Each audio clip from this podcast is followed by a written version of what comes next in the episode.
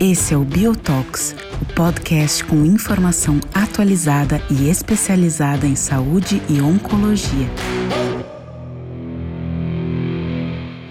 Olá a todos, bem-vindo a mais um Biotalks. Hoje, uma cobertura especial da conferência uh, do Consenso de Câncer de Próstata Avançado, a PCCC, que aconteceu essa semana e eu estou, inclusive, aqui em Lugano hoje com dois amigos e colegas para a gente discutir como foi uh, essa conferência que é, passa a, a, a, ficar um pouco no radar dos eventos de câncer de próstata é, que acontecem aí anualmente ou bianualmente. É, eu estou aqui com meu amigo Denis Jardim, que é oncologista clínico do Hospital Sírio-Libanês, e com o Dr. Ariel Kahn, que é oncologista clínico do Hospital Alemão Oswaldo Cruz, é, ambos de São Paulo. Uh, e vou começar já meio que fazendo uma introdução, uh, antes de trazer os dois, sobre o que, que é, então, a PCC. Né? Então, a PCC é uma, uma, uma conferência que foi criada, pelo menos idealizada, pela Silke Gillensen uh, e também pelo Aurélio Zomlin, que são os dois coordenadores suíços, e eles fazem eh, essa conferência desde 2015. Né? A primeira foi em St. Gallen, depois eh, foi trazida para Basel, e hoje ou pelo menos agora é o primeiro ano em Lugano, eles já sinalizaram que 2024 vai continuar aqui em Lugano, na Suíça. É uma conferência é, pequena, curta, que tem como intenção uh, literalmente fazer um consenso do tratamento do câncer de próstata avançado. É, Lugano é uma cidade que fica no meio dos Alpes, né, uma região de lagos aqui no sul da Suíça, uh, muito perto uh, uh, de Milão, na Itália, né? então fica mais ou menos na fronteira italiana, tanto que é uma cidade que fala italiano. e o interessante é que o público é um público bem restrito, né? são 400, 500 pessoas no máximo na plateia, sendo que mais ou menos 100 pessoas são panelistas, né? então são as pessoas que votam na, na, no consenso, ah, e esse ano foi um pouco diferente o modelo. Eles fizeram a votação é, é, antes da conferência e, e, aqui durante a conferência eles apenas apresentaram alguns dos resultados desses, desses questionários. E eu vou chamar já primeiro o Denis, porque o Denis já teve experiência com outros consensos no passado, ele já teve uh, em Sangalen, uh, uh, em outros modelos, e perguntar para ele o que, que ele achou desse modelo, dessa diferença, o que, que ele achou mais proveitoso aí dessa conferência em Lugano. Então, olá, Adriano. Em primeiro lugar, obrigado a toda a equipe da Bio, obrigado pelo convite de estar com vocês nesse podcast. Como você mencionou, é um, é um evento muito importante, a gente vê um grande entusiasmo, tanto da comunidade que trata câncer de próstata, quanto dos próprios experts. Uma situação em que a gente realmente vê bastante interação, troca de informação e o interesse das pessoas, não só uh, saberem os resultados da votação, mas também assistirem várias sessões educacionais que são muito provocativas.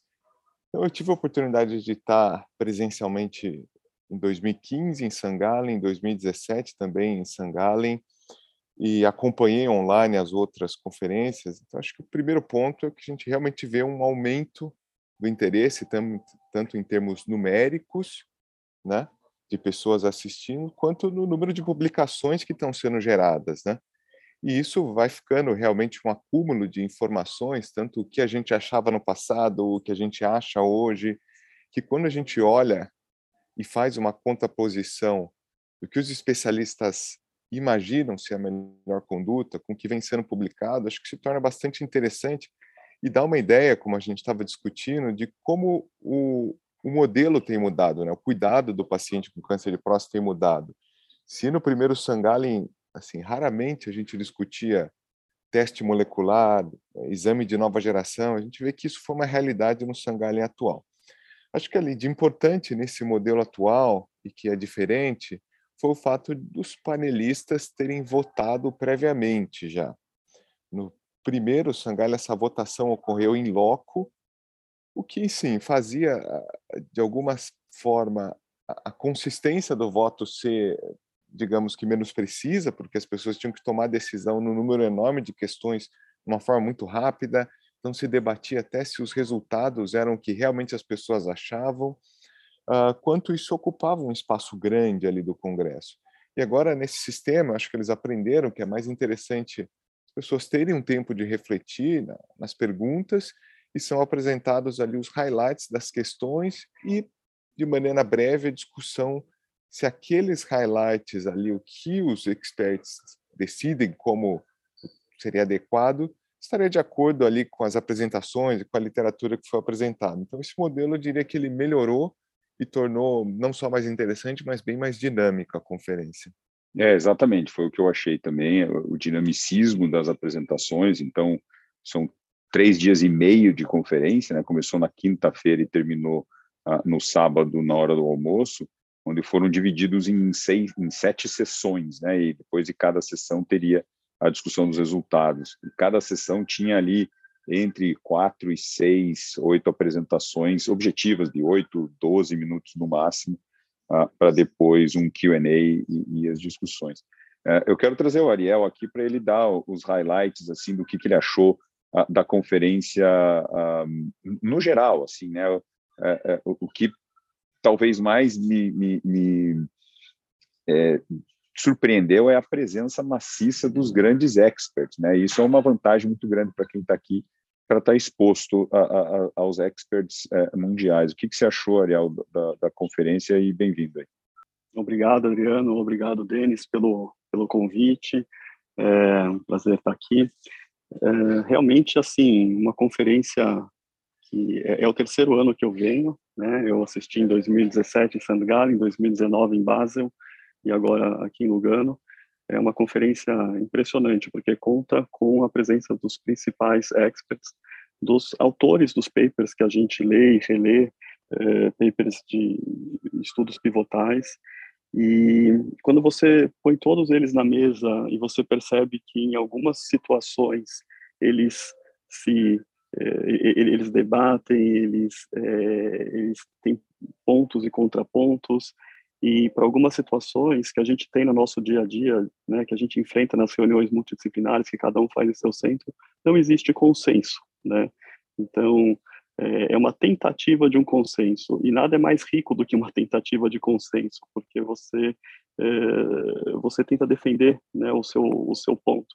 E é interessante, ao longo desses, dessas três conferências que eu, que eu já participei, como alguns é, é, palestrantes, alguns experts, eles simplesmente mudaram de opinião, né?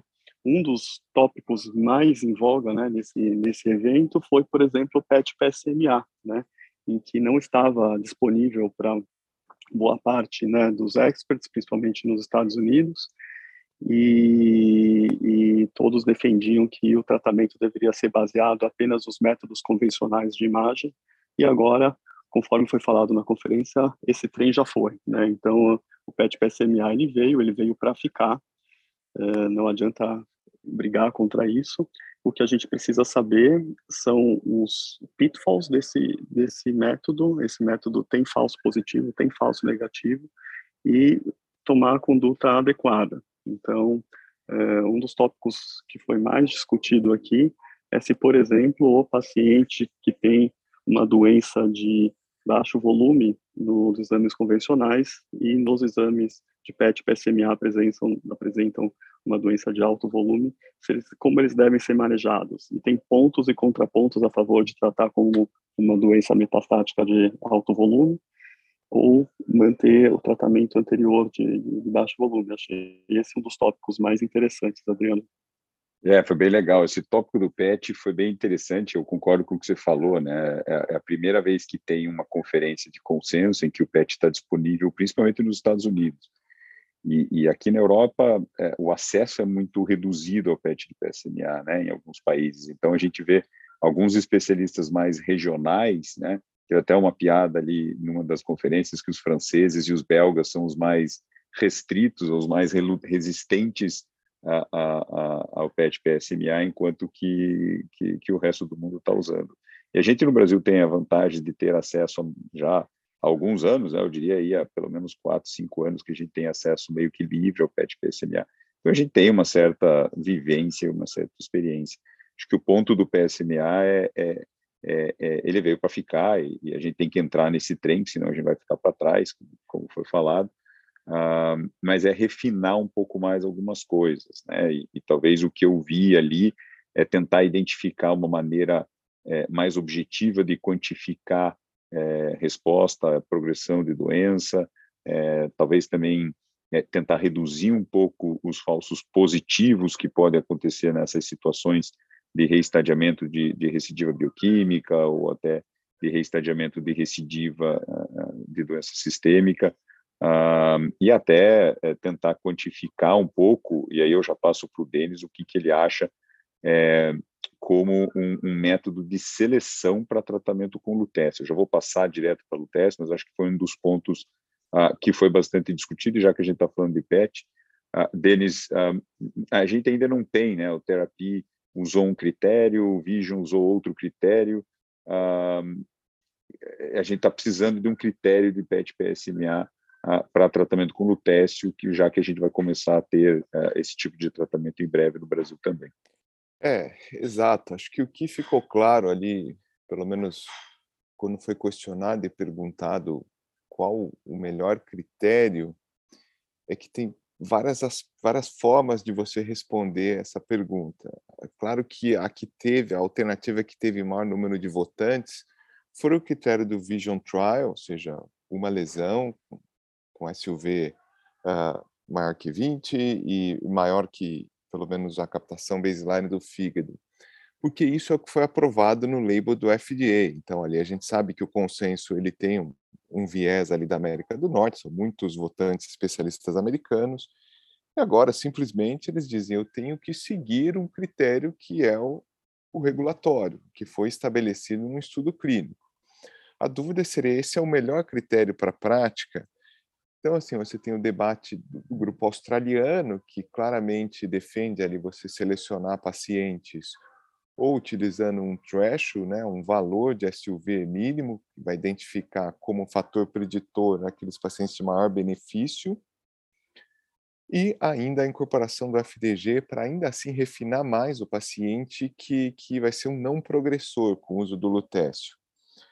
E como a gente, enfim, vem discutindo, isso tem tudo muito mais a ver com acesso. Então, a partir do momento que você tem acesso a um exame que vai ser coberto baseado num, num rótulo de label, aquele passa a ser o critério de uso prático.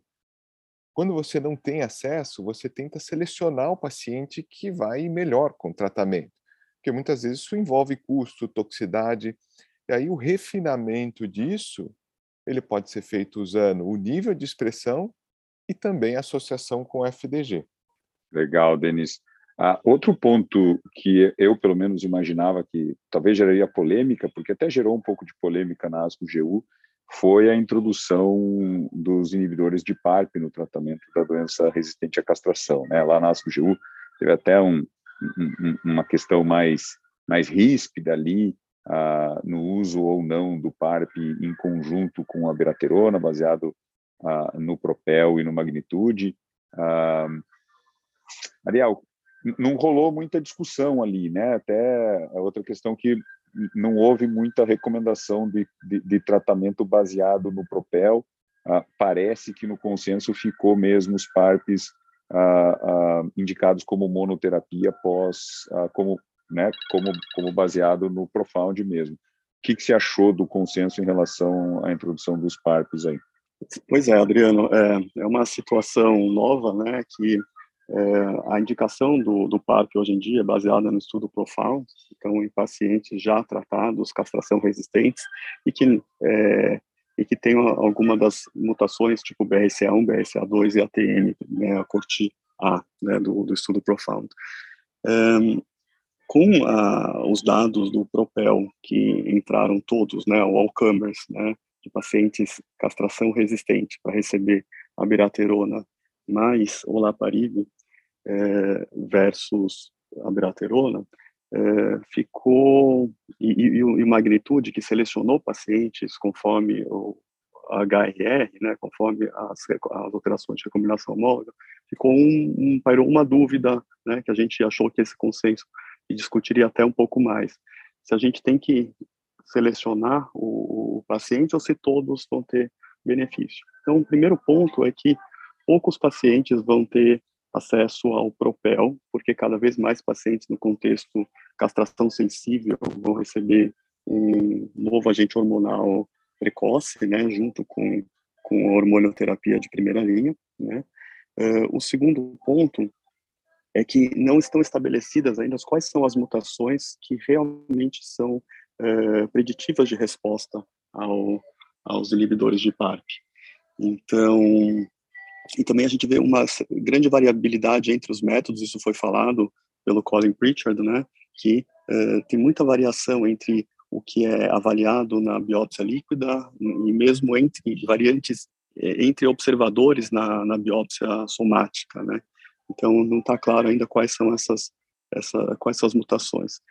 Uh, na prática, enquanto a gente não tiver dado de sobrevida global com o Propel, vai ser muito difícil a comunidade aceitar, né, usar isso para todos os pacientes. Isso tem uma toxicidade hematológica grande, essas drogas a longo prazo é, inclusive foi mencionado o caso de leucemia com, com, com, essa medicação, né? E tem uma toxicidade financeira, né? O uso uh, prolongado dessa medicação e a disponibilidade, o acesso, não vai ser fácil. Legal, né? Eu concordo com, com o que você falou e, e, realmente me surpreendeu porque eu imaginei que, que, que, a conversa ia ser mais pesada em relação à aprovação do Propel e uso em, em Alzheimer's, mas não foi o que, que, que o painel aqui do consenso acabou discutindo. E outra novidade, é, pelo menos de discussão nesse, nesse consenso, Denis, foi a, a discussão da terapia tripla, né?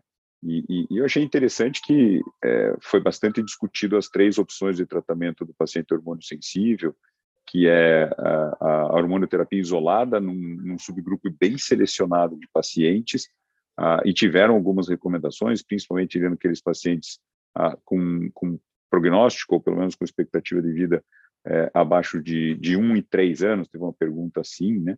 Ah, ah, e aí tentando selecionar os pacientes o que, que é, para fazer terapia tripla, né, baseado no Aracens com docetaxel ah, e darolutamida. Denis, ah, o que, que você viu desse consenso? O que, que você tirou para casa dessa discussão ah, do tratamento em primeira linha do, da doença hormônio sensível?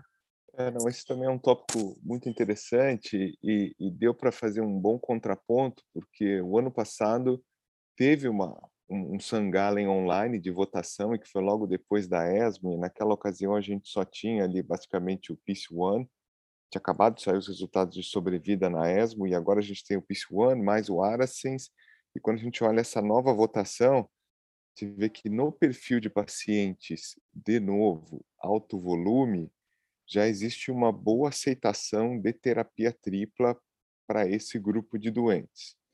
O que, é interessante ali a gente extrair da discussão? Primeiro, o conceito de que combinação de tratamento, seja com novo antiandrógeno, uh, ou mesmo com terapia tripla, uh, a contraposição dessas duas opções não está muito clara. Então, não existe evidência que coloque a terapia tripla na frente de um ADT mais novo antiandrógeno, mesmo para o paciente uh, sincrônico de alto volume, mas sim existe uma aceitação já que se o paciente tiver expectativa de vida, tiver condição clínica de receber a quimioterapia, essa seria uma opção bastante interessante e, e talvez até ali preferencial. Eu vi que ainda existe alguma pouca aceitação no contexto sincrônico baixo volume, para terapia tripla, principalmente quando é baixo volume visto por um exame de nova geração, e no contexto recorrente, praticamente ali poucas pessoas ali cogitando terapia tripla. Mas o que a gente extrai de, de ponto interessante das discussões é que não basta olhar para o câncer de próstata em si, no sentido de que a apresentação, risco, volume, paciente tem uma doença de pior ou melhor prognóstico, é interessante também olhar para o paciente. E aí, como você mencionou, muito se discutiu sobre estimar a expectativa de vida, tentar entender que mesmo uma associação com um novo antiandrógeno num paciente de baixo volume, talvez só faça sentido se o paciente tiver uma expectativa de vida superior a três anos. Eu acho que para a prática clínica são mensagens interessantes, né? não adianta só consumir o resultado de um estudo clínico que mostra ganho de sobrevida global. Você tem que transpor isso para a prática e entender que individualizar o tratamento conforme a expectativa de vida e algumas pessoas, do meu ponto de vista, de forma bem adequada, citam também a biologia da doença, então glissons mais altos, predomínios de metástase visceral, tende a ser menos responsivo ao bloqueio hormonal, isso faz todo sentido na hora de individualizar a decisão para o paciente entre terapia com ADT isolado, até terapia com ADT mais novo antiandrógeno, ou a chamada terapia tripla. Legal. E, e o que eu vi também aqui é que muitos estão esperando uh, ansiosamente a análise de subgrupos, pelo menos do grupo de, de alto volume ou de baixo volume de doença do Aracens, né, que não foi demonstrado na, na, na ASCO-GU desse ano e que muita gente está esperando, parece que também não vai sair na ASCO, talvez na ESMO a gente tenha essa apresentação da análise de subgrupos. Ah, eu vou ficar nesse assunto Ariel, porque eu sei que o Ariel, para até fazer um contraponto, que o Ariel é um fã da terapia tripla, é, queria ver o, o, do, do, lado dele o que, que ele conseguiu tirar aí desse assunto aqui dentro da PCC. É, eu eu estou me convencendo, né, também da terapia tripla, é, porque a gente já tem dois estudos uh, fase 3, né, com, com, tanto com a biraterona quanto com darolutamida em associação com docetaxel. E os dois deram ganho de sobrevida global. E apesar da gente ter esse contraponto de que não foi testado contra um padrão que seria um, um novo agente hormonal mais um ADT, é, acho dificilmente que a gente tenha esse estudo, né? E numericamente a gente sabe que os dados de ADT com docetaxel versus ADT com novo agente hormonal são bastante parecidos em termos de sobrevida global. Então, quando você adiciona sobre uma base ADT mais docetaxel, uma outra medicação, e você obtém numericamente um valor é, bem superior, né, adicionando mais um ano de vida, eu acho difícil isso ser combatido, né. Agora, eu respeito que é, a gente vai ter que individualizar o tratamento. O que eu acho, né, e que a gente estava conversando aqui, é que ADT mais docetaxel vai morrer. Essa, quando você for oferecer para um paciente ADT com docetaxel, já que o paciente é quimofit para isso, então por que não oferecer ADT mais docetaxel mais um novo agente hormonal, né? É, então, é, certamente as coisas que o Denis falou de conhecer melhor a biologia da doença e individualizar o tratamento vai fazer parte da, da, nossa rotina. Uma das coisas que foi mencionada né, é que cerca de 30% dos pacientes com câncer de próstata metastáticos, eles vão morrer não do câncer de próstata metastático, vão morrer de causas concomitantes. Então, você imagina quantos pacientes que a gente não precisaria tratar com tamanha agressividade. Né? Então, essa seleção de paciente vai fazer parte do nosso dia a dia. É, exatamente. E, e e, esse ponto que você trouxe, é, ele é real, porque se você for pensar, o chart é um estudo que teve uma redução do risco de morte aí de 30%, 35%, e, e o Aracens traz um benefício do risco de morte em cima desse benefício de 30%, 35%. Então, é, é, claro que não tem o braço comparador ideal, que é o braço que a gente usa, mas claro que é, é uma discussão que a gente vai ver muito provavelmente em 2024 com, com dados muito mais é, maduros é, a serem é, discutidos. Denis, um assunto que a gente falou ali agora no caminho de volta é o tratamento ah, para doença oligometastática, né? E, e, e, e, e o Tom Baer falou uma coisa muito interessante, né? Porque foi quase consenso a única alternativa que não existe nenhum estudo clínico randomizado de tratamento desses pacientes, né, que foi é, fazer hormonioterapia completa mais radioterapia, né? Então, em vez de fazer só terapia é, é, hormonal, né, associando um novo agente, ah, a maioria do painel ah, respondeu fazer terapia direcionada às metástases, né, a MDT. A gente brincou ali no caminho, Denis, que a gente está irradiando todo mundo e para caramba, né? Então, ah, queria que você, falasse um pouquinho sobre essa situação e essa discussão hoje. É, não, esse é um ponto bem interessante mesmo, porque, enfim, acho que todo mundo tem que ver o consenso não como aquilo sendo uma recomendação formal de tratamento. Né? Não adianta ali a perguntar, ah, tá bom, 70% das pessoas estão recomendando o MDT no cenário metastático hormonossensível sincrônico. Mas você tem que ler aquela pergunta e entender aquilo é um entusiasmo que existe das pessoas que frequentemente tratam câncer de próstata com aquela alternativa terapêutica. Isso tem muito a ver, talvez com o racional biológico, talvez com realmente o tratamento de uma, duas metástases seguro, com pouca toxicidade envolvida, mas o que fica claro é que a evidência ali para recomendar esse tipo de tratamento é muito baixa. No cenário metastático sincrônico, hormônio sensível, é inexistente, na verdade, não é que ela é baixa. Então, ela não existe, são séries de casos, estudos randomizados citados são pequenos, né? Oriole, Stomp, o Cybercomet, no cenário principalmente recorrente. Então, eu acho, eh, me chama atenção ali o entusiasmo que as pessoas têm com esse tratamento e como que isso vai ser visto pela comunidade, né? Eu espero que não nessa visão de que é importante, é recomendado, e, e principalmente o que fica claro ali é que as pessoas associam. Então, na prática, a minha restrição é quando as pessoas, num cenário metastático hormonossensível, de novo, usam para não fazer o tratamento sistêmico. O que pelo menos ficou claro nas perguntas que isso era a extrema minoria. Então ninguém tenta evitar um tratamento que a gente sabe que agrega em sobrevida global, mas busca associar. A questão é que realmente se a gente está beneficiando ou não o tratamento, o paciente, é uma dúvida, né? E a gente estava tendo a discussão agora, por exemplo, de PARP. Assim, são são pesos diferentes, né? Quando a gente tem uma droga de uso contínuo, com toxicidade, com custo associado, se ela traz a progressão, a gente sempre fala, não, calma, vamos esperar a sobrevida global. Aqui a gente tem uma adoção muito precoce de um tratamento, que, enfim, que mostra como, na verdade, muito tem a ver com tecnologia, acesso, facilidade e toxicidade, né?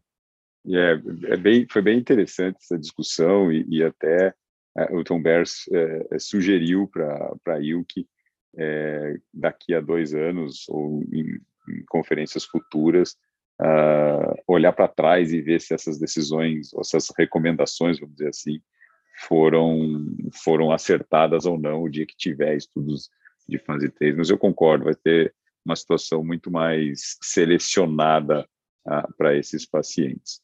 E para finalizar só, Ariel, falar um pouquinho sobre doença localizada, é, a gente teve muita situação de é, é, discussão de tratamento de resgate ou adjuvante. Eu acho que pela primeira vez a gente viu é, é, é, um consenso né, de que a terapia de resgate ela está indicada depois da apresentação e hoje já a maturação dos estudos como Radicals, como Raves, como GTUG.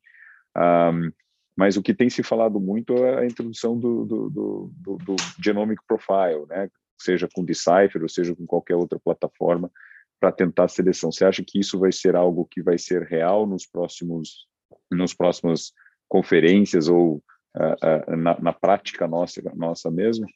Eu acho que sim, Adriano. Nesse momento, a gente não tem disponível no Brasil uma plataforma de teste molecular como o Decipher, mas já está bastante sendo bastante utilizado nos Estados Unidos, é, baseado no estudo do RTOG, né, que testou a bicalutamida concomitante à radioterapia, eles fizeram uma análise e conseguiram recuperar 22 genes de RNA que poderiam predizer se é, após a prostatectomia após a prostatectomia radical, se a radioterapia de resgate teria sucesso ou não, dependendo do alto ou baixo risco, né? Então a gente sabe que não é todo paciente que recorre que vai falecer é, dessa doença. Então pacientes com doença mais agressiva se beneficiariam mais da radioterapia é, de resgate ou adjuvante. Então, é, que nem você falou, o consenso hoje é de fazer radioterapia de resgate para a maior parte dos, dos pacientes, e a, o desafio e a dúvida é quais são os pacientes que vão fazer radioterapia adjuvante.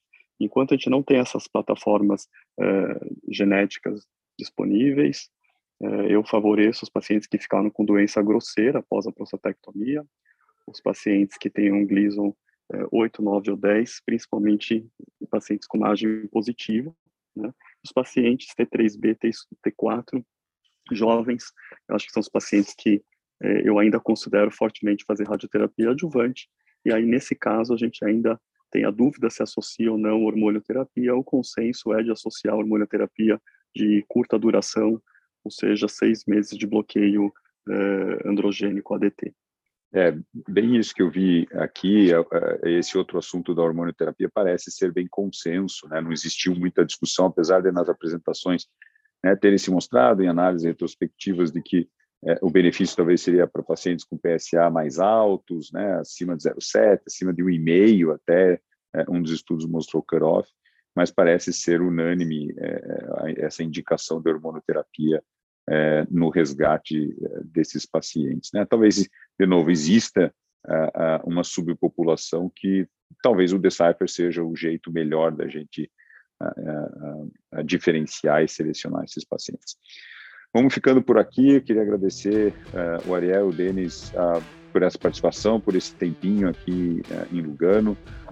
eu confesso que o congresso surpreendeu bastante na qualidade das aulas, na qualidade das discussões é, e até na, na, na, no nosso acesso aos experts de, de fazer essa interação e discussão ah, e espero vir em outros, em outros futuros e recomendo todos que fazem tratamento de câncer de próstata no dia a dia, recomendo dar uma olhada nesse congresso com, com bastante carinho. Obrigado, Ariel. Obrigado, Denis. Um grande abraço e até a próxima.